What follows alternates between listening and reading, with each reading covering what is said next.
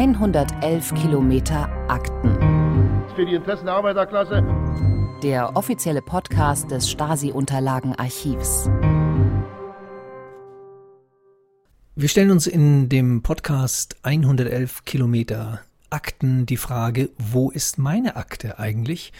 Da hast du, Dagmar Hoverstedt, äh, Leiterin der Kommunikation im Stasi-Unterlagenarchiv, eine Podiumsdiskussion geleitet, die wir jetzt hören werden. Worum ging es da? Na, das, äh, das Schlagwort von Wo ist meine Akte ist tatsächlich ein historisches Schlagwort. Das war nämlich ähm, das Begehr der Bürgerinnen und Bürger, die 1990 und Ende 89 schon in die Stasi-Dienststellen gegangen sind und dort äh, diese Dienststellen besetzt haben, um die Stasi daran zu äh, hindern, Akten zu vernichten. Und diese Frage nach der eigenen Akte ist auch die Frage, äh, danach, was die Stasi eigentlich in 40 Jahren alles gespitzelt hat und an Informationen über mich selbst gesammelt hat und die Bemächtigung jetzt dieser Information oder dieses Zurückholen der Information an mich selber. Ich war bei der Veranstaltung nicht dabei. Ich bin Maximilian Schöne, ich bin Journalist. Ich habe das Archivradio im SWR in der ARD gegründet und kenne das Archiv vor allem aus dem Audiobereich, aber ich bin von außen quasi, während Dagmar Hoverstedt von innen ist und deswegen auch diese Podiumsdiskussion geleitet hat. Was für mich total faszinierend war, ist diese, diese Breite des Spektrums die Gemengelage, die Gefühls- und die politische Gemengelage Ende 1989 war. Speziell das, finde ich, habe ich in der kompakten Form noch nie gehört. Und äh, man könnte da x Titel rausfischen. Wir hätten es also, wo ist meine Akte, nennen, nennen wir es ja, aber wir hätten es auch nennen können, wie im Herbst die Blätter. dass es auch noch mit einer Frauenbewegung, in Anführungszeichen, weil die damals nicht so hieß, in der DDR zusammenhängt, ist nochmal ein, ein Extrablatt. Und später wird es ja dann auch noch durch wissenschaftliche Forschungen abgedeckt quasi oder konterkariert. Genau. Also man hat einerseits den Eindruck, die Stasi-Akten werden jetzt in den Stasi-Gefängniszellen abgelegt. Ich will jetzt nicht zu viel verraten, das ist eine spannende Stelle. Und äh, andererseits sind viele Sachen dann doch nicht mehr auffindbar.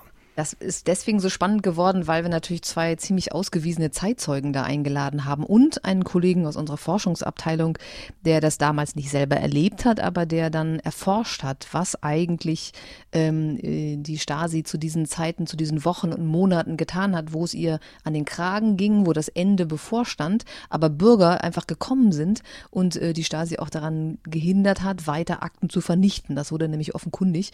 Und der 15. Januar ist für uns als Archiv Brief als Bundesbeauftragter für die Stasi-Unterlagen ein wichtiges Datum. Das ist nämlich der Tag, an dem in Berlin in der Ministeriumszentrale Tausende von Menschen auf das Gelände vorgedrungen sind und damit so ein sichtbares Zeichen geschaffen haben, dass die Stasi wirklich am Ende ist. Und wir haben uns genau an diesem Ort 30 Jahre später, 15. Januar 2020, getroffen und haben uns darüber ausgetauscht, wie das eigentlich angefangen hat mit diesen Besetzungen in den Bezirksverwaltungen im Land in der DDR bis dann hin zu diesem Monat, äh, diesen Monat sechs Wochen später in Berlin am 15. Januar. Also Roger Engelmann heißt der äh, Wissenschaftler, von dem gerade die Rede war. Der sagt nachher zwei Begriffe, die du vielleicht nochmal erklären könntest. HVA die Hauptverwaltung A, gern auch äh, als Aufklärung bezeichnet. Aufklärung, das äh, militärische Wort für äh, die Spionage gegen das Ausland äh, und eben im Teil des, äh, des Apparats des Ministeriums für Staatssicherheit, aber eine große Abteilung über fast 4000 Mitarbeiter, HVA, Hauptverwaltung A. Und Abteilung 2004? Abteilung 20 ist die Hauptabteilung 20. Im Ministerium sind das immer Hauptabteilungen, in den Bezirksverwaltungen nur Abteilungen. Aber die 20, also römisch 20, quasi Doppel X, war verantwortlich für den Staatsapparat, Kirche, Kultur und den sogenannten politischen Untergrund. Also im Kern schon die Überwachung der eigenen Bürger in diesen gesellschaftlichen Bereichen. Schrägstrich 4 hieß Abteilung 4 und die insbesondere für Kirchen zuständig. Das ist viel früher, als ich dachte. Am 4. Dezember wir reden jetzt mhm. gleich nämlich vom 4. Dezember äh, 1989. Das ist äh, drei Wochen bevor in Berlin dann die Stasi. Sechs Wochen. Sechs Wochen sogar. Sechs Wochen. Sechs Wochen. 4. Dezember in Erfurt und am 15. Januar dann erst in Berlin. Und ich habe mal nachgeguckt, wann ist eigentlich das DDR-System so richtig gefallen? Also die, die, die Mauer war seit 9. November 1989 offen. Das mhm. heißt, die war schon einen Monat offen, als die Frauen dann wahrscheinlich auch gestärkt dadurch ein bisschen selbstbewusster dahin ging, weil vorher, ich habe selber Verwandte in der DDR gehabt, äh, das war ein absolutes Tabuhaus in Elsterwerda. Da konnte man nicht in die Nähe hingehen und man wusste, wenn man da reingeht, kann alles Mögliche passieren, womit man nicht rechnen kann. Und Mielke und Honecker waren seit dem 5. Dezember, also einen Tag nach dem, was wir jetzt hören, schon in Hausarrest. Das heißt, Mielke war schon aus dem Verkehr gezogen und äh, das war die politische Gemengelage. Ich weiß aber nicht, ob die äh, Protagonistin, die jetzt gleich sprechen wird, das damals schon wusste. Also es wird nicht angesprochen. Also wir haben ja, wir haben die beiden Zeitzeugen auf dem Podium. Das sind Gabriele Stötzer, Jahrgang 1953, eine sehr ähm, bekannte Künstlerin und auch zu DDR-Zeiten schon Künstlerin und auch eine Frau, die äh, in den 80er Jahren ein Jahr in Stasi-Haft verbracht hat. Also die eine sehr konkrete persönliche Erfahrung mit der Stasi hatte und der es darum auch ein ganz dringendes persönliches Anliegen war mit anderen Frauen. Das muss man wirklich sagen. Die erste Besetzung am frühen Morgen in Erfurt, das waren fünf Frauen, die das gewagt haben. Nicht zu viel verraten. Äh, na, okay, alles klar. Aber jedenfalls ähm, äh, kommt sie mit einer ganz persönlichen Erfahrung daran. Und der zweite Zeitzeuge ist Stefan Konopatzki, der arbeitet bis heute hier bei uns im Archiv. Der ist Jahrgang 63, war also ein sehr junger Mann, äh, hat in der Nähe des Ministeriumkomplexes gewohnt, zufälligerweise, und hat das immer sehr beobachtet und war sehr engagiert in der Opposition und in der kritischen äh, Bewegung in der DDR und ist an jenem Abend, dem 15. Januar 1990, auch mit vor Ort gewesen, aber er ist bei uns heute im Archiv zuständig für die äh, maschinenlesbaren Daten, für das, was die Stasi hinterlassen hat, nicht mehr so viel, was mit Computern lesbar ist. Und Roger Engelmann, äh, Jahrgang 56, der Kollege aus unserer Forschungsabteilung, hat dann einfach mal äh, 30 Jahre später nochmal eine Untersuchung mitgeleitet, in der man genau nachvollziehen wollte, was hat die Stasi eigentlich alles wirklich vernichtet, was ist weggekommen und was ist noch da. Und das thematisiert er dann auch. Wir beginnen diese Veranstaltung natürlich äh, mit, dem, mit der Zeitzeugin Gabriele Stötzer, die nämlich an jenem 4. Dezember 1989 sehr früh morgens in Erfurt die Bezirksverwaltung der Stasi betreten hat. In äh, Erfurt äh, war das so, und da gehe ich mal ganz kurz nochmal zurück über das Jahr vor 89. Da haben sich nämlich die Frauengruppen in Erfurt immer regelmäßig getroffen, einmal ähm, im Monat und haben erklärt, was bei ihnen so diskutiert wurde. Es gab ganz viele Gruppen, unter anderem auch unsere Künstlerinnengruppe, die seit 84 ähm, auch Performances auf geführt hat, also sich mal gezeigt hat und dann wieder zurückgegangen ist, immer die Räume, die uns geöffnet sind. Also wir haben in der Öffentlichkeit schon ein bisschen ähm, ja, Aktivitäten entfaltet und konnten auch in dieser feindlichen Atmosphäre auch ein bisschen damit umgehen und haben das auch so ein bisschen als äh, ja, Herausforderung gesehen. Wir waren auch jung, ne? wir haben einfach, einfach gemacht und wollten leben. Und äh, dann war das so an diesem Tag ähm, oder dann bildeten sich so Gruppen heraus wie Deutsch-Demokratischer Aufbruch. Und die kamen dann zu uns, zu den Frauen, sagten, wir brauchen ein paar Frauen. Sagen wir, wir sind keine Vorzeigefrauen. Wir haben selber Frauen für Veränderung gegründet. Ne?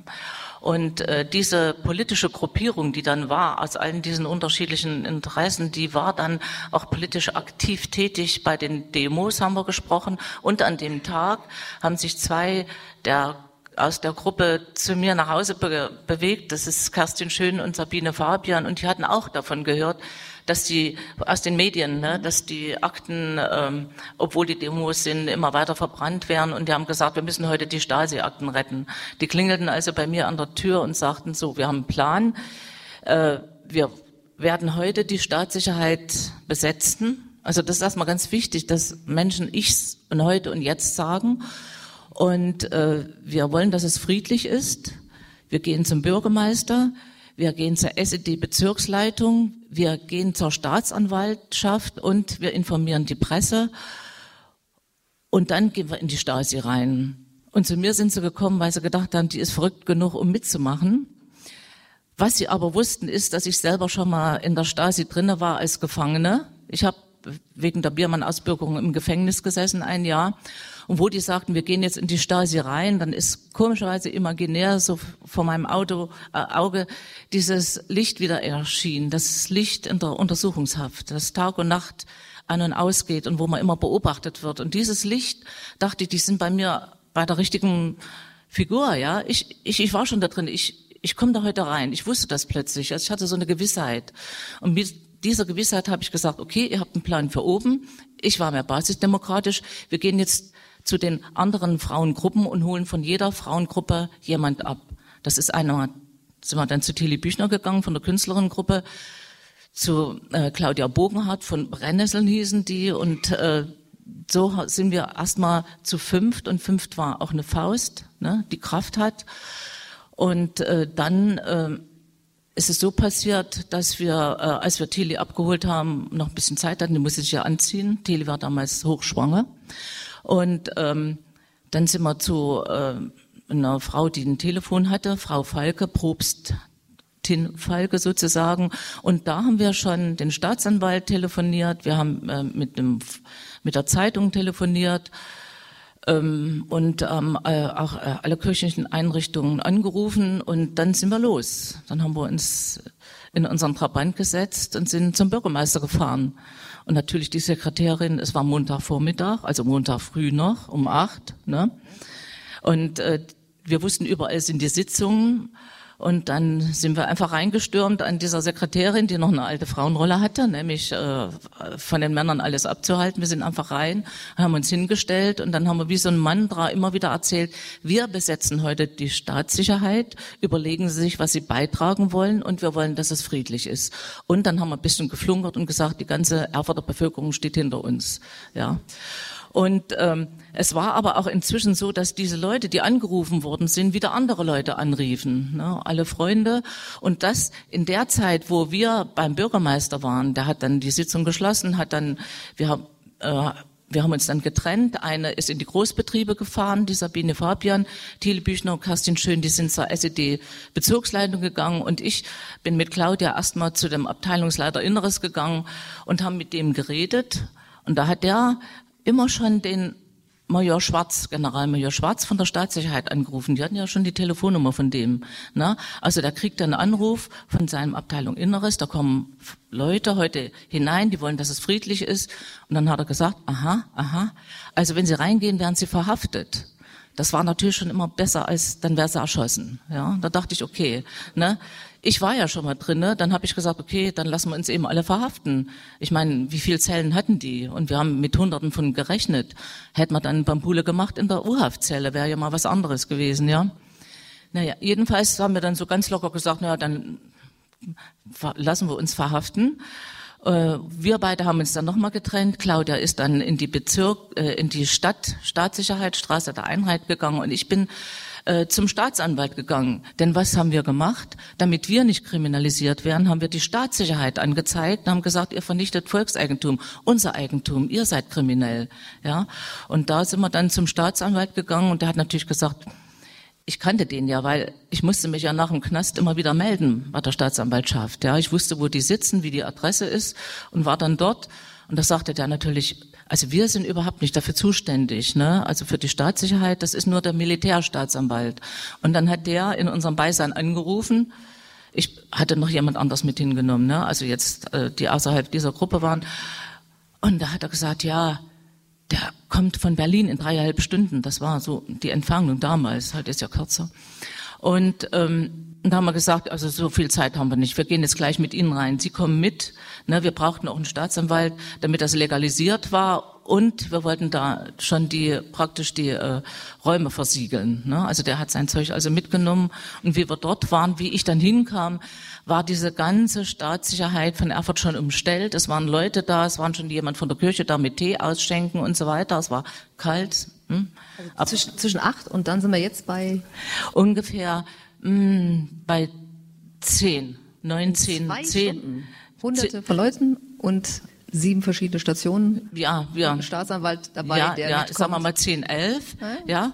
Und äh, äh, als ich dann kam, waren aber schon zehn Leute drin. Ne? Die waren als Erste reingenommen worden. Wir haben auch noch mal in den Akten gelesen, zur Entspannung dieser Sache. Sie wollten die auch zu ablenken und relativieren und Kompromisse machen. Also erstmal zehn Leute reingelassen.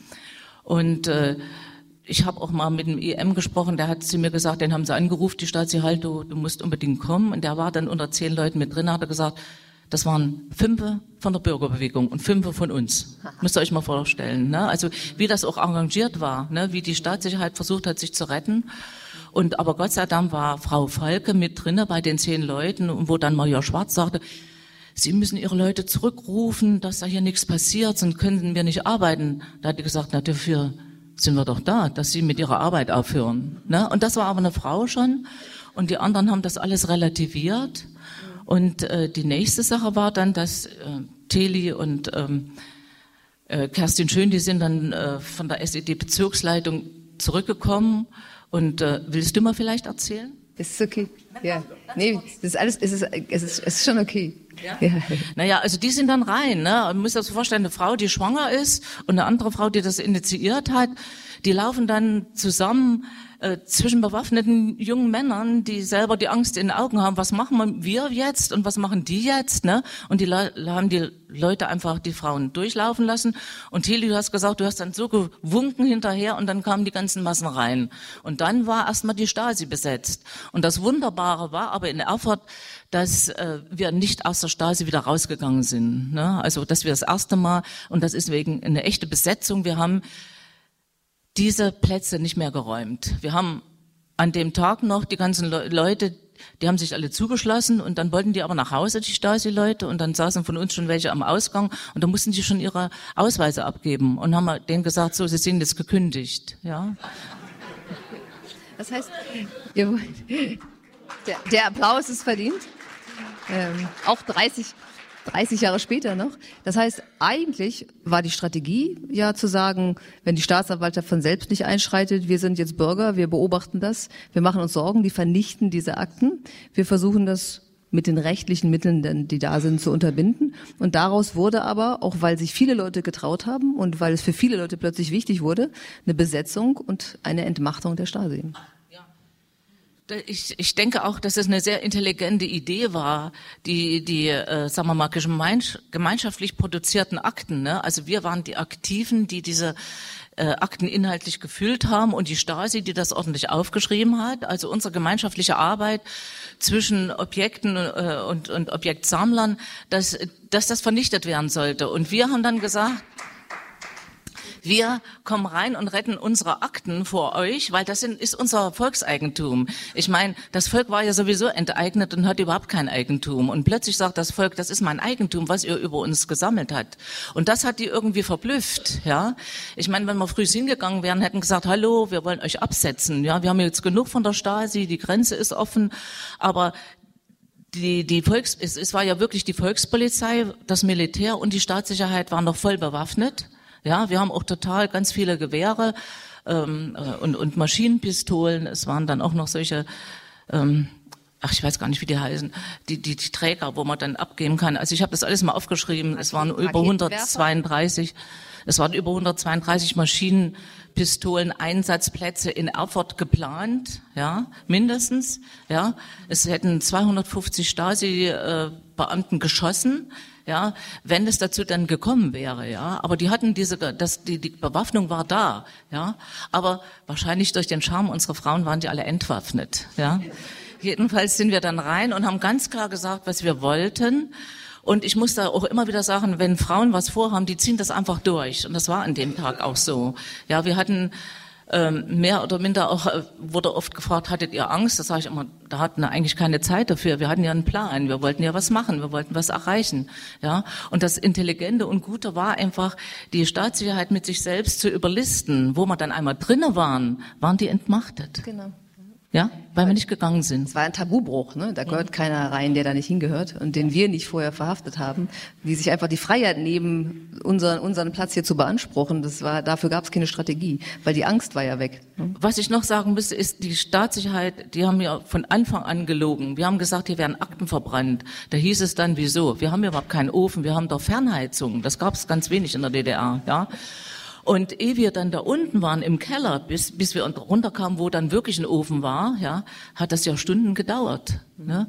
Oder haben Sie, haben Sie Computer? Nee, nee, wir sind nicht so modern. Ne? Und äh, vernichten Sie Akten? Nein, nein, nein, nein. Ja, und dann sind wir in Räume gekommen, da konnte man so durchlaufen, wie wie, wie im Herbst, die Blätter, ja, da lag das alles zerstückelt auf dem Fußboden oder zerhäckselt, ja. Und äh, das, das ist so auch ein Moment, an den ich mich erinnere, diese, diese Vernichtung. Oder wenn du in den Raum kamst, kamst du eigentlich rein, machst die Türen auf, alles leer. hat sie alles weggeräumt. Ja, und so sind wir den ganzen Tag immer eigentlich fehlgeleitet worden. Und deswegen muss man einfach da bleiben. Ja. ja? Mhm. Und wenn man anderen, und ich, ich immer mit versiegelt oder so, ne, und am anderen Tag waren die doch wieder aufgerissen. Mhm. Ja, und das muss ich auch sagen, ich bin immer rumgerannt, habe gesagt, ich will meine Stasi-Akte sehen, weil ich wusste, es gab eine. Ich habe die aber nicht gesehen, weil wir etwas gemacht haben. Wir mussten ja die Stasi-Akten, die in den Säcken auch überall rumstanden, sichern und haben die an dem Tag noch in die U-Haftzellen reingegangen. Also abends waren dann nicht Menschen verhaftet, sondern die Stasi-Akten. Ne? Das heißt, Erfurt beginnt sehr früh und deswegen ist Erfurt auch die allererste Besetzung, aber an dem Tag werden noch zwei weitere Bezirksverwaltungen besetzt, Leipzig und Rostock. Und Gotha hat auch Und Gotha, gemacht. genau. Und äh, in den nächsten Tagen sind eigentlich bis auf Berlin und Gera, wo das offiziell richtig erst in Hand des Bürgerkomitees am 6. Januar 90 war, sind die Bezirksverwaltungen schon ziemlich unter Kontrolle der Bürger, in denen sich auch Bürgerkomitees formieren. In Berlin, an diesem Ort hier, wo wir heute sind, vor 30 Jahren, wird sechs Wochen später erst das Gelände, die Ministeriumszentrale, ähm, besetzt äh, oder erstürmt. Darüber können wir gleich noch reden, was das, das richtige eigentliche Wort dafür ist. Ähm, und zu dem Zeitpunkt sind schon ein paar andere Dinge passiert, weswegen diese Besetzung sicherlich auch, äh, wenn man sie exakt beschreiben möchte, anders genannt werden kann. Stefan Konopatzki war an jenem Abend mit dabei auf diesem Gelände und ist im Grunde genommen der Aufarbeitung treu geblieben, weil er bis heute beim Bundesbeauftragten für die Stasi-Unterlagen arbeitet ähm, und hier sich vor allen Dingen damit beschäftigt hat, was die elektronischen Datenträger der Stasi an Informationen ähm, beinhalten. Aber historisch an den Abend zurückerinnert, ähm, wie war das sozusagen äh, in, der, in der Situation selber? War das eine Erstürmung? War das ähm, ähnlich wie in Erfurt ähm, ein Plan, mit dem man hier versuchen wollte, sich die Macht ähm, zurückzuholen über die Akten, über die, den, der Stasi zu sagen, dem Amt für nationale Sicherheit zu sagen, jetzt ist Schluss? Ja, ich will mal mit meiner ganz persönlichen Geschichte. Ich habe natürlich die Versuchung war groß, jetzt vorher noch mal alles so sich anzulesen, wie die ganzen komplizierten Geschichten waren das habe ich schnell aufgegeben, weil es, glaube ich, keinen Sinn macht und ich hier so als Zeitzeuge zu dem, was ich selbst erlebt habe, stehe. Erstmal, erstmal möchte ich Gabriele Stötz erstmal nochmal Danke sagen für diese wirklich quasi heldenhafte Geschichte, die natürlich weit über das, was ich jetzt sozusagen zu bieten habe, für den 15. Januar hinausgeht, weil ich sozusagen am 15. Januar tatsächlich nur ein Beteiligter dieser Demonstration war, die hier stattgefunden hat. Ähm, allerdings möchte ich schon sagen, dass ich eine lange Vorgeschichte hat, was die Stasi angeht. Äh, die begann für mich in den frühen 80er Jahren, äh, auch mit direkter Konfrontation, mit Berufsverbot, äh, Festnahmen und so weiter. Also ich war schon ein geprägtes Kind ähm, auch und hatte auch meinen Grund, warum ich hier war. Es war nicht so, dass ich jetzt zufällig hier vorbeikam. Ja. Ähm, und ähm, eine Geschichte vielleicht auch persönlich. Ich habe ab 1985, glaube ich, tatsächlich in einer Nonnenstraße gewohnt. Ja ähm, weil ich früh Vater geworden bin und ähm, wir haben dann so über die Wohnungszuweisung hier eine Wohnung bekommen. Und natürlich hat mich auch äh, schon vorher, aber dann spätestens diese gigantische Größe dieses Geländes immer fasziniert. Und ich habe schon in Ostzeiten dann mit Freunden, auch aus dem Westen, hier dieses Gelände umrundet, ähm, habe sozusagen Führungen außen gemacht um zu zeigen, was hier los war. Ich habe Fotos gemacht von der Kirche gegenüber vom Gelände. Also ich hatte immer schon in den, lange eine Bindung zu diesem und dann später auch in den 80er Jahren Verbindung zu oppositionellen Gruppen und Unterstützung. Das war also meine Motivation, um hierher zu kommen. Nicht, weil ich ähm, sozusagen zufällig dabei war. Weil es, nicht, weil es ein Abendspaziergang war, genau. Nee, Aber ähm, genau. Also das, äh, das, Gelände war ja abgesperrt. Das war ja auch hier eigentlich ein genau. Sperrbezirk. Man konnte ja nicht einfach wie heute Nee, also, aber man konnte natürlich, irgendwann war ja der Sperrbezirk zu Ende und da konnte man schon rumlaufen. Das okay. war also, und gerade das hat ja die Größe dieses ganzen Komplexes gezeigt. Wenn ich hier die Ruschestraße bis zum Ende hochlaufe, dann hinten in der Bornitzstraße, glaube ich, heißt sie dann, die nächste Möglichkeit habe, da ist man schon fast einen Kilometer erstmal hochgelaufen und das zu zeigen, die, diese Dimension, die Zäune, die Kameras, das mhm. war schon immer für jeden, und für mich auch immer wieder imposant, ähm, das hier zu erleben. Und natürlich war dann ähm, im Herbst, äh, 89, ab Herbst 89 die Frage, ja, wann passiert jetzt hier was? Ich war auch vor dem 15. Januar schon mehrfach hier, habe über dem Zaun mit Dzerzhinsky-Leuten gesprochen, Und ähm, es war eine ganz seltsame Situation. Natürlich war es alles vollkommen anders, als es ähm, noch eine Woche vorher gewesen wäre. Ähm, die waren relativ locker und wir haben sozusagen rumgescherzt und die sagten, na lange wird es hier nicht mehr gehen. Aber ich war jetzt nicht in diesen Strukturen, dass ich das selbst organisiert habe. Das hat dann ähm, für Berlin dann eben das neue Forum, Reinhard Schult, Ingrid Köppe in die Hand genommen, diesen Aufruf. Und es gab ja den runden Tisch, die AG Sicherheit und es gab da durchaus Bewegungen in Richtung der, auf Abschaffung des Amtes für nationale Sicherheit. Ne? Die Stasi hat sich versucht, mehrfach zu häuten, um weiterzumachen. Sie sollte ja in einer demokratisierten DDR ein normaler Verfassungsschutz und Nachrichtendienst werden. Und diese, dieser, diese Vorstellung, dass es irgendwie schon weitergeht, die war am 12. Januar eigentlich zerbrochen.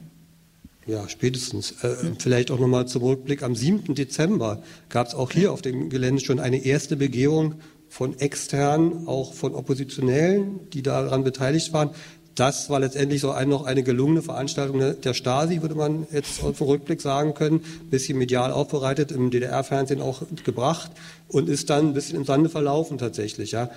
Ähm, vielleicht zur Verteidigung der Berliner, darf man nicht vergessen, in Berlin ist die Mauer am 9. November gefallen. Die Berliner waren auch sehr beschäftigt, auch damit. Und natürlich, was vorhin auch schon jemand sagte, die ganzen neuen politischen Gruppen. Und irgendwie war die, die Stasi, man musste sich dann schon wieder ins Gedächtnis rufen, dass das alles noch hier irgendwie weiterläuft. Ja. Mhm. Ja, also, also, in dem Sinne war es jetzt nicht so eine strategisch geplante, auch durch die Nachrichtenlage bestimmte ähm, Entscheidung zu sagen, wir müssen die am Vernichten der Akten hindern und wir sind jetzt die Bürger und wir haben jetzt das Sagen, sondern es war ja an dem Abend für den 15. Januar um 17 Uhr zu einer Demonstration aufgerufen worden und das eigentliche Ziel war doch, sich zu versammeln.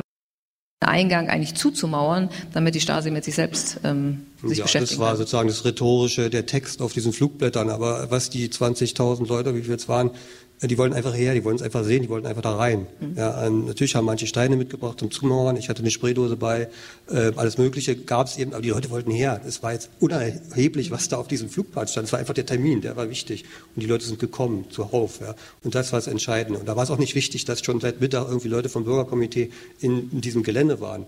Ähm, es wäre sogar ganz schrecklich gewesen, wenn wir wieder gegangen wären, glaube ich. Ja. Also es wäre irgendwie unerklärbar gewesen, wenn die Leute gesagt, ähm, gesagt hätten, okay, jetzt ist Bürgerkomitee da, wir drehen mal wieder um. Das wäre fürs Ende der Stasi ein bisschen wenig gewesen. Vielleicht zur Klarstellung auch, das waren Vertreter von Bürgerkomitees aus den Bezirken, ja. weil in Berlin gab es ja noch kein Bürgerkomitee, weil die Zentrale nach wie vor eben nicht in dem Sinne erkennbar in Bürgerhand war. Richtig, ja. ja. Aber das waren eben auch die Bürgerkomitees, die sich in Erfurt und anderen Bezirksstädten gegründet haben, die irgendwann auch gesagt haben, in Berlin tut sich gar nichts, wir müssen da mal ein bisschen Druck machen. Ähm, hast, haben Sie das mitbekommen oder war das für Sie dann eigentlich eher immer nur eine Erfurter Geschichte? Also warum sich die Bezirkskomitees eigentlich auch mal mit Berlin dann beschäftigt haben? Also ein, also ich meine, wenn man einmal so eine Stasi besetzt hat, hat man plötzlich auch Verantwortung für den Raum. Ja, also wir haben uns dann ständig da drinnen getroffen. Wir hatten das Bürgerkomitee am gleichen Abend noch gegründet. Und dann haben wir ja erstmal mitgekriegt, wie die ganze Stasi funktioniert hat mit diesen konspirativen Wohnungen. Also wir haben, glaube ich, am ersten Tag, gleich am Tag, wo wir die Stasi besetzt haben, schon 75 konspirative Wohnungen festgestellt, nur allein in Erfurt. Und das bei dieser ständigen Wohnungsnot in der DDR, ja. Und das sind dann noch jeden Tag immer viel mehr geworden. Dann haben wir gemerkt, dass es gibt viele Außenstände. Also es gibt da ein Zentrum, wo, wo, wo äh, damals war das ja noch anders mit der, mit der, äh, mit der Übermittlung von äh, Funk gab es damals alles noch, ja. Also wir haben immer Außenstände noch besetzt und dann sind wir auch nachts noch vollkommen hektisch äh, zum Flughafen in Erfurt gefahren, weil wir gehört haben, da wären irgendwelche Akten, die wären nach Rumänien ausgeflogen. Da haben wir den Flugplatz dann auch noch eingenommen an dem Tag und hingesetzt, dass da auch nicht weggeflogen wird.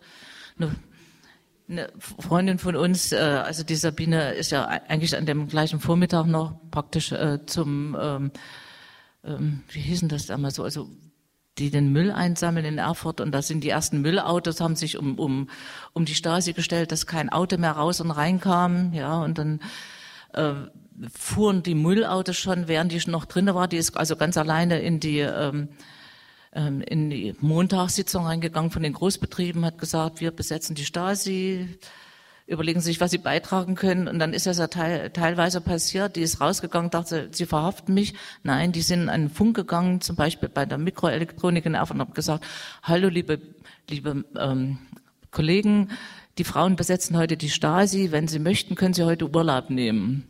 Und, ne, und so ist das passiert. Also so war jetzt auch, ich sage mal, das war eine revolutionäre Situation und die war einfach da, ja. Und dann hat einfach sowas, dann sind die Leute einfach gegangen und haben sich an der Besetzung beteiligt, ja. Und ich finde auch gut, was, was Sie sagen, die Masse drückt, die Masse drückt und dass wir die Masse geschafft haben und nicht nur wir alleine geblieben sind. Das ist das auch, was, was Kraft macht in, an dem Tag, ja. An dem Abend in Berlin ähm, ist die Masse, die Tausende von Menschen, die gekommen sind, richtig gezählt hat es, glaube ich, keiner. Vor allen Dingen aber in ein Gebäude gegangen, das für die geheimpolizeiliche Arbeit ähm, nicht unwichtig ist, war, aber es war das Versorgungsgebäude. Ne? Da hat man gegessen und da gab es ähm, äh, Bäckerei und äh, Metzgerei und alles Mögliche. Ähm, warst du in dem Gebäude drin und hast das richtig da mitgesehen, was da passiert? Nein, ich war nicht mit drin, weil ich mit meinem Kind nicht da rein wollte. Ähm, also du hast deine, deine Tochter war an dem Abend mit dabei, ja, ja, Jahre, ne? genau. Ja. Hm. Bin dann später nochmal alleine gewesen, da war ich dann auf dem Gelände, ähm, nicht beim Haus 18, sondern tatsächlich woanders auch. Äh, ich erinnerte mich alleine, vorhin wurde ich eines Besseren belehrt, dass da noch andere mit mir zusammen waren und ich auch viel Angst hatte, wurde mir gesagt. ähm, aber wir waren zu wenigen Leuten nachher auch an, vor anderen Gebäuden, da waren wir total alleine. Das, also die meisten Leute waren tatsächlich vor diesem Haus 18 und ähm, ja, dass da nun so ein Versorgungsgebäude war, das konnten jetzt erstmal die Demonstranten nicht wissen ähm, und ist prinzipiell niemand vorzuhalten, dass die dann dahin gingen und das Gelände ist riesig. Man hätte niemals sozusagen äh, auf diesem, also 50 große Gebäude umfasst das ganze Gelände ja äh, irgendwie. Dann sind sie alle dahin und das war sicherlich zu vermuten, würde ich sagen, dass das eine gelenkte Sache war, äh, eben von Stasi-Leuten, die erstmal zunächst die Leute dahin lenken. Das ist ja eine Leichtigkeit sicherlich. Mhm. Und dann da, die sich austoben ließen. Hm. An dem Abend oder in der Nacht formiert sich aber auch in Berlin ein Bürgerkomitee, das eben die Kontrolle über ähm, den Zugang zu den Akten, ähm, die Sicherung der Akten und so weiter mitentscheiden will. Ähm, wie ist es zustande kommen, gekommen? Weiß ich nicht. Ich war nicht, äh, ich wollte mitmachen. Am 15. und am 16. auch das weiß ich leider nicht mehr genau, war ich dann in diesen Räumen, die sind in ehemaligen Empfangsräumen sozusagen an der Wache gewesen von dem Bürgerkomitee. Da war die Situation so, dass leider mir gesagt wurde, dass alle Gruppen überfüllt sind und eigentlich kein Platz mehr wäre für mich. Ich könne aber mich sozusagen auf eine Warteliste setzen lassen und ähm, aber schon mal mit der Volkspolizei in Sicherheitspartnerschaft Wache stehen. Äh, das habe ich auch zwei Nächte gemacht, aber dann war es mir zu doof, ähm, sozusagen, das, äh, das, war mir zu wenig. Ja. Naja. Und habe ja dann kurz danach eine andere Möglichkeit gefunden, für den runden Tisch an der Stasi-Auflösung teilzunehmen. Insofern war ich zwar nachher auch formal im Bürgerkomitee, aber eigentlich für den runden Tisch in der Auflösung. Also die Bürgerkomitees in Berlin, in den Bezirken, fangen an sozusagen intensiver zu arbeiten und verhandeln ähm, den Fortgang der Dinge, ja? Haben sich an dem Tag nicht nur die Bürgerkomitees gebildet, sondern in Erfurt auch eine Bürgerwache. Wir haben das also besetzt und da gab es Bücher, da konnte man sich eintragen. Und äh, bei dem Stasi war natürlich auch die Stasi U-Haft in Erfurt.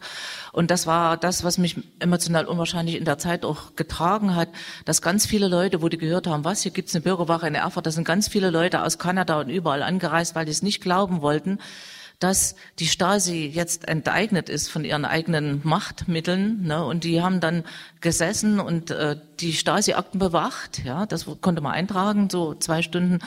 Und dann haben sie schon angefangen, ihre Geschichten zu erzählen und zu erleben und haben geweint und miteinander einfach äh, sich selber das nochmal geheilt, ja, was da unheilbar gewachsen war, ja, diese, diese Chimäre, die äh, uns jede Hoffnung und jedes Vertrauen geraubt hat, ja, und jede Freiheit.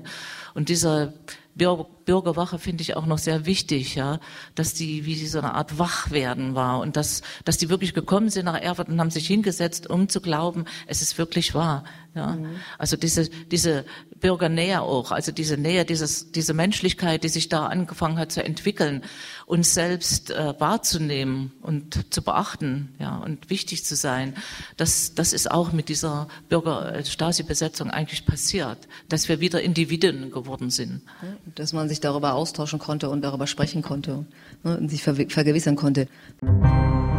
Sie hören 111 Kilometer Akten den offiziellen Podcast des Stasi-Unterlagenarchivs.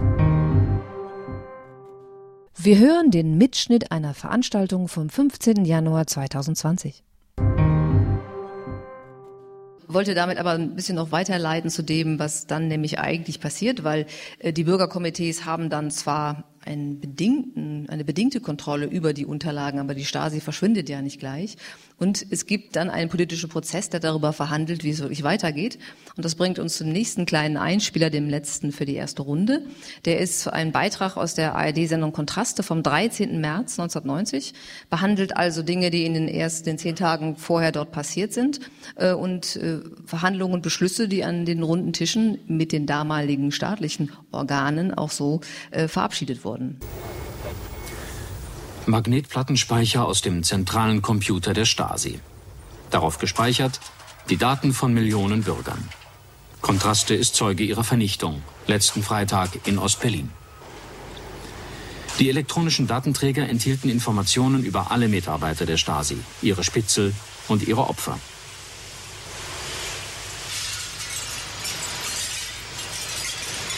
Die Metallteile werden aufbereitet und später zu Löffeln oder Kochtöpfen umgeschmolzen. Aus dem Plastik der Datenträger sollen Einkaufsnetze werden.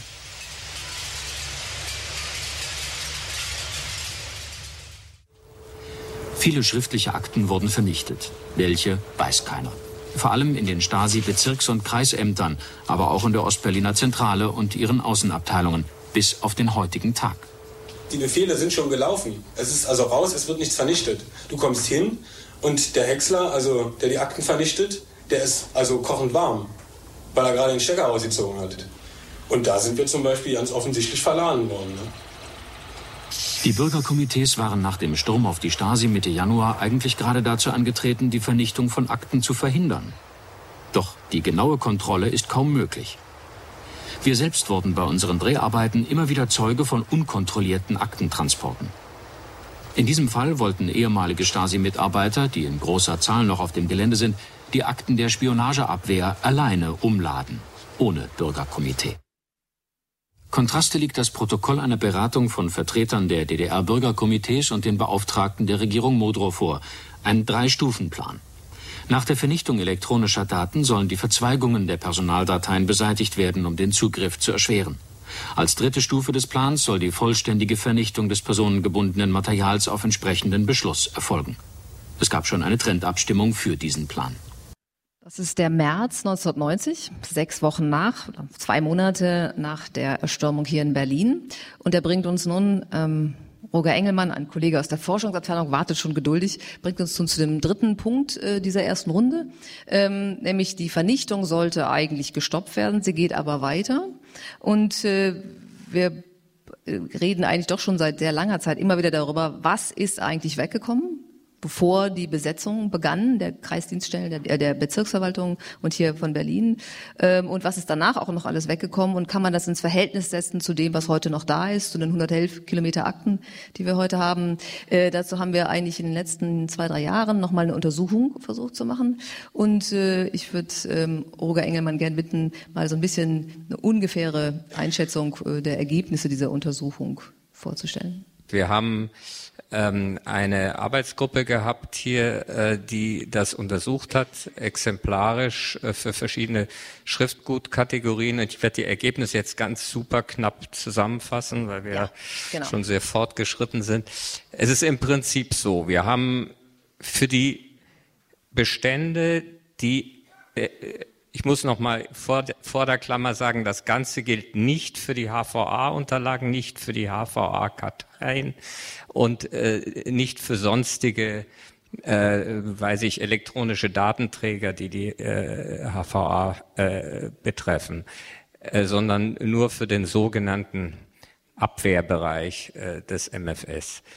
Ähm, und da haben wir im äh, Bereich der Akten, die im äh, Oktober bereits archiviert waren, also in den Archiven der äh, Registraturabteilung 12 Lagern, haben wir nur minimale Verluste.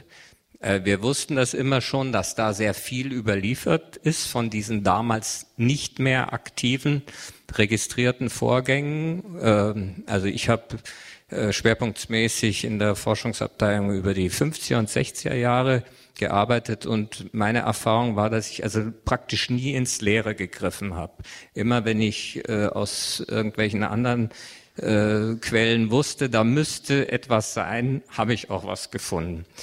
Ähm, äh, also da haben wir wirklich extrem geringe Verluste. Die, das hat mich selbst erstaunt, wie gering die sind. Ich dachte im ersten Moment, ich habe mich also, verrechnet. Wir haben da äh, Daten aus den Archivregistrierbüchern und aus den Revisionen abgeglichen und das, was sie, da sie selbst ins Archiv sozusagen verfügt hat, hat sie auch in der revolutionären Zeit wirklich weitestgehend nicht angefasst.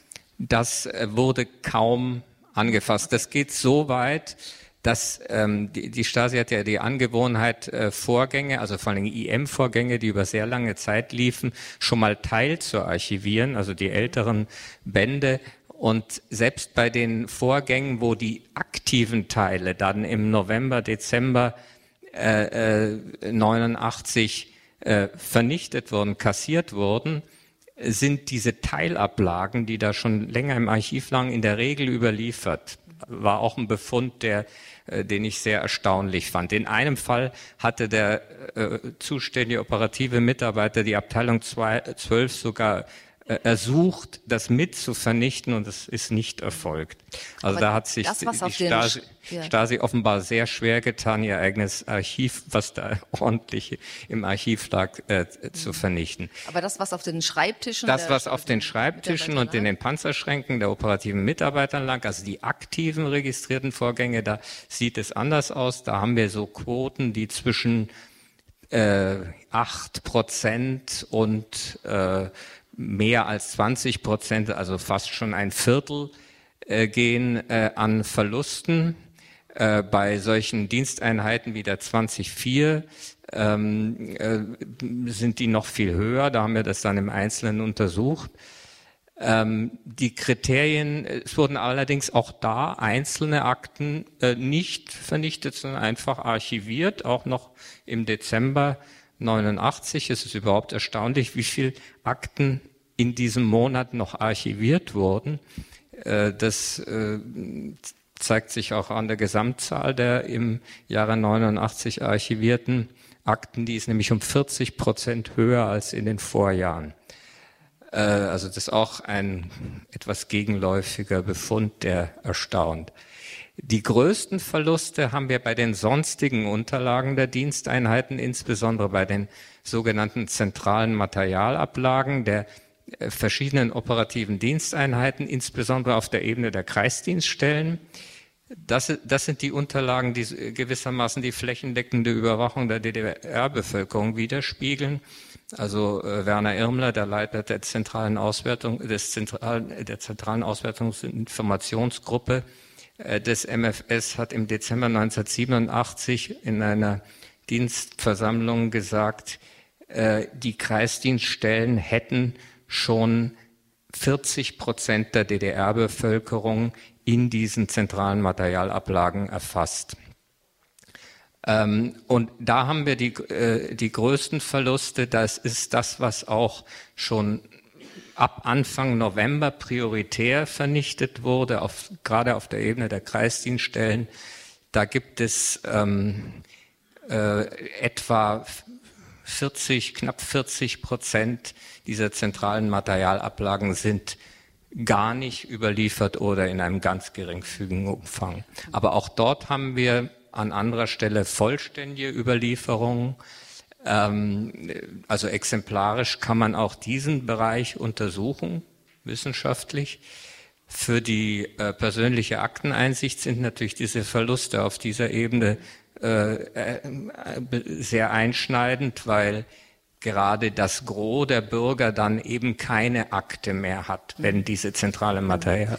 Also es, es gelingt der Stasi durchaus, einiges beiseite zu schaffen. Vielleicht auch das politisch brisanteste, nämlich die flächendeckende Erfassung von Bürgern, ähm, die immer weiter ansteigen sollte, auch die durch elektronische Datenverarbeitung gestärkt werden konnte, ähm, da vieles beiseite zu bringen. Aber ihren eigentlichen ähm, jahrzehntelangen Informationsschatz gibt sie nicht wirklich preis. Da funktioniert auch offensichtlich so eine innere Logik des Apparats. Ne?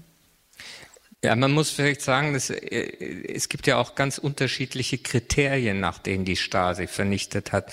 Wir haben ja auch, das sehen wir auch, auch unseren, äh, aus der bei der Evaluierung der Akten, die rekonstruiert worden sind. Wir haben da ja nicht nur brisante Akten, sondern auch, ich sag's mal ganz salopp, auch eine Menge Ramsch dabei. Also Dinge, die äh, die Stasi wahrscheinlich auch unter normalen Bedingungen kassiert hätte. Es verschränken sich da im Herbst 89 sehr viele verschiedene Vorgänge. Äh, Dinge, es werden Dinge vernichtet, die sowieso vernichtet worden wären. Das Verrückte ist, dass diese, äh, diese Vernichtung dieser Unterlagen dann die, die Schredderkapazitäten ähm, sozusagen belegt hat und in gewisser Weise verhindert hat, dass brisante Sachen weggekommen sind.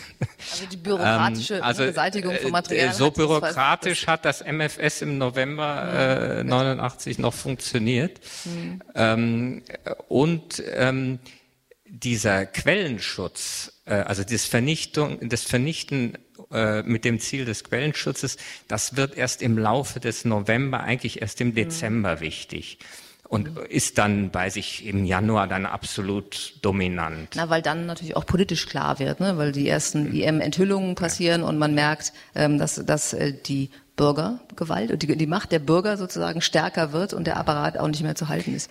Man, man, muss, man muss auch da, daran erinnern, die Stasi glaubt ja bis etwa äh, ja, bis ungefähr Ende November, dass sie in irgendeiner Form, in verkleinerter Form überlebt.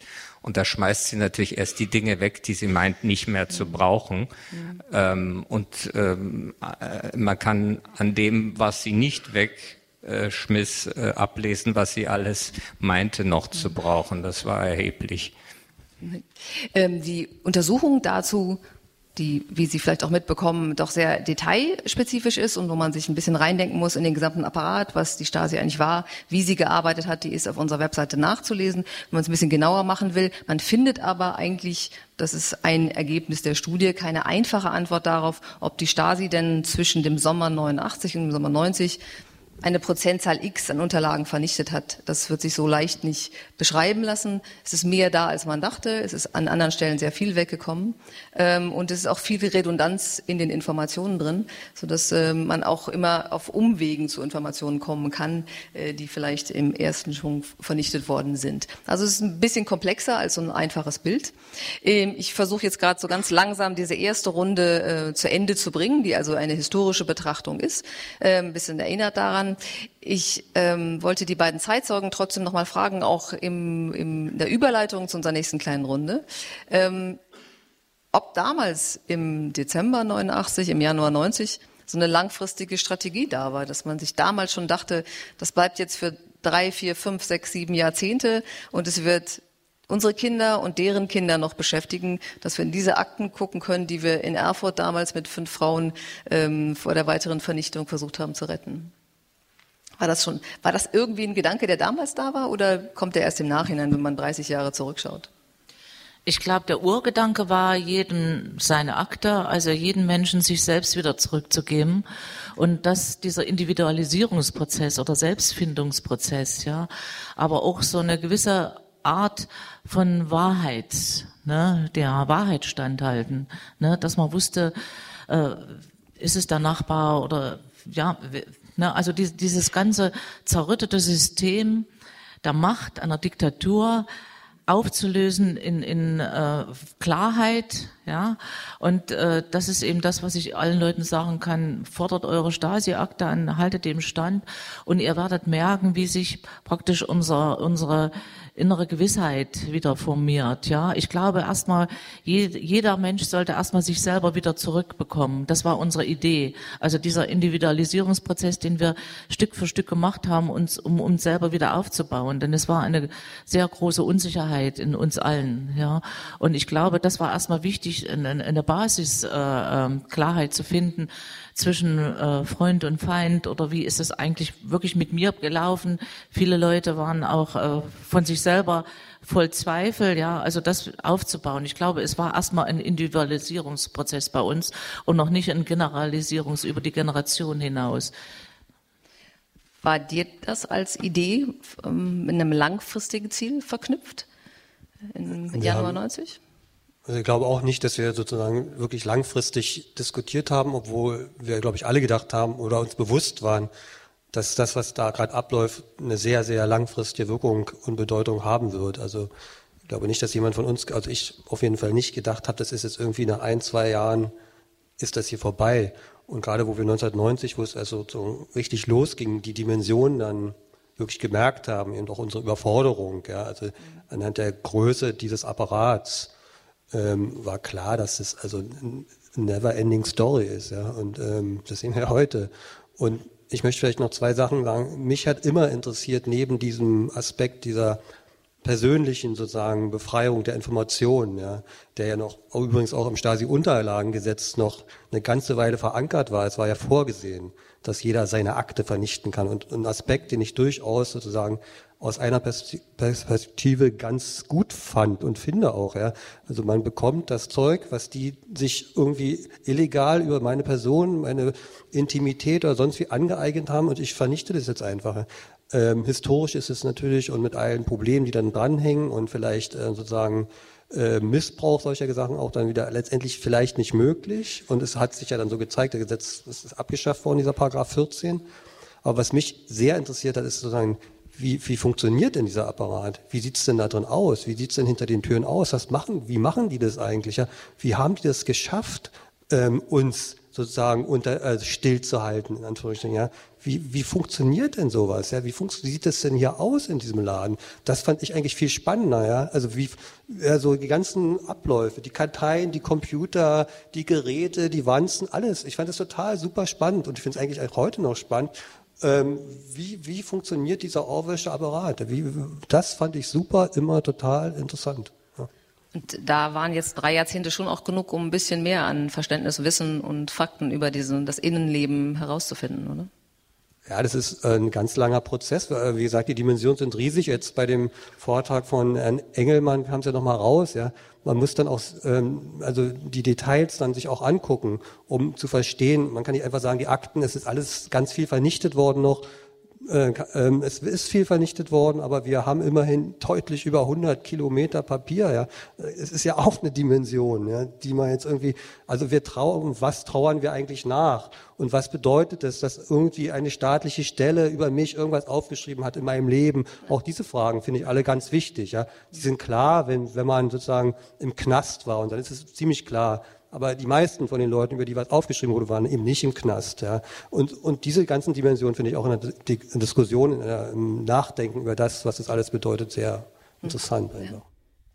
Das war Stefan Konopatzki, damals einer der Besetzer am 15. Januar 1990 und bis heute Mitarbeiter hier im Stasi-Unterlagenarchiv und Gabriele Stötzer, die zu den ersten Besetzern überhaupt einer Stasi-Dienststelle gehörte, am 4. Dezember 1989 in Erfurt und Roger Engelmann, der auch heute hier im Stasi-Unterlagenarchiv in der Forschungsabteilung arbeitet.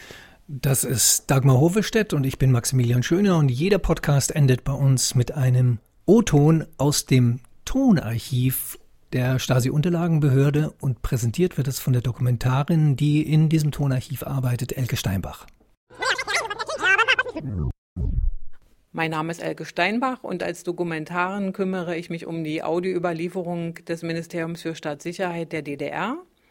Heute hören wir einen Ausschnitt aus einer Kassette aus dem Bestand Leipzig. Das ist der Bestand, den ich als erstes erschlossen habe. Es ist die Kassette Nummer 8, das heißt eine der ersten Kassetten, die ich gehört habe. In dem Fall ist der Ton relativ schlecht, aber man kann dem folgen. Ein Bewohner einer Wohnung äh, kommt zu Hause an, seine Mitbewohnerin schildert ihm, dass sie den Verdacht hat, beschattet zu werden oder dass die Wohnung beobachtet wird und sie beschließen beide den Verdacht zu prüfen, indem die Bewohnerin das Haus verlässt und er beobachtet, was danach passiert. Es sind ungefähr zehn Minuten auf dem Band zu hören und wir hören jetzt einen Ausschnitt von drei bis vier Minuten.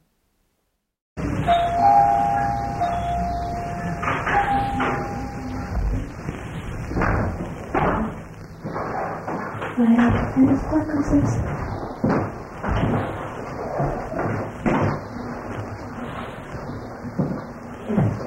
Stehen. Komm. Ja.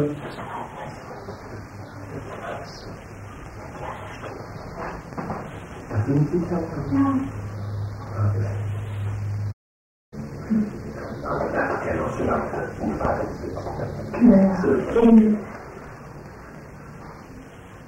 Da klingelt jetzt so, wo es dunkel ist. Was ist Der guckte und der hat ihn unten Pullover alle, ja? Ja, ja. Mhm. Mhm. Grünes, gut. Weißt du, heute Nachmittag gegen zwei habe ich mal eine halbe Stunde auf der Bank gesessen. Mhm. Und da ist mir ein Mann mit einer Jacke an von Null auf keine Hose. Das war der vielleicht sogar aufgefallen.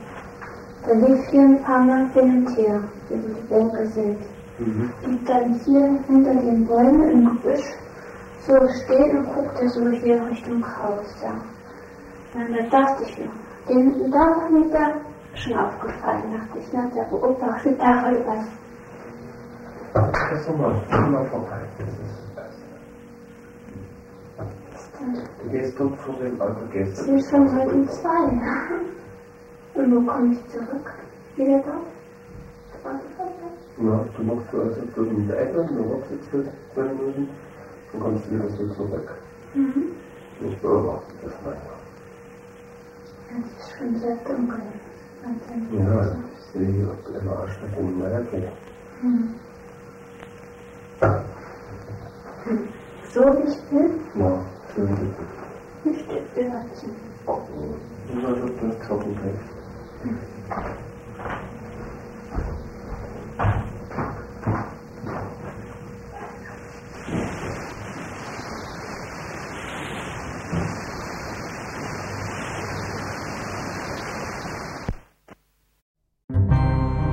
Sie hörten 111 Kilometer Akten.